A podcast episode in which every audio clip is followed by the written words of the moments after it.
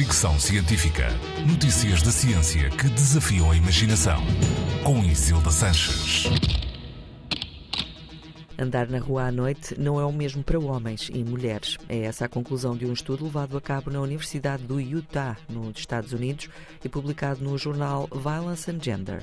Os investigadores pediram aos quase 600 participantes, homens e mulheres, todos estudantes, que olhassem para fotos de zonas do campus universitário tiradas em diferentes horas do dia, imaginassem que estavam a circular nelas e marcassem zonas que chamavam a sua atenção. A análise destas marcações revelou que as mulheres concentraram a atenção em potenciais ameaças à sua segurança, sobretudo nas imagens noturnas, e os homens concentraram-se nos pontos relacionados com o seu destino. O estudo mostra que as mulheres olham para as zonas periféricas, fora do caminho, sobretudo se forem escuras ou com vegetação. Os homens olham em frente. A conclusão dos autores é que homens e mulheres veem coisas diferentes porque têm experiências diferentes. As mulheres sentem-se mais ameaçadas sozinhas numa rua à noite do que os homens, temem ser vítimas de abuso, violência ou roubo.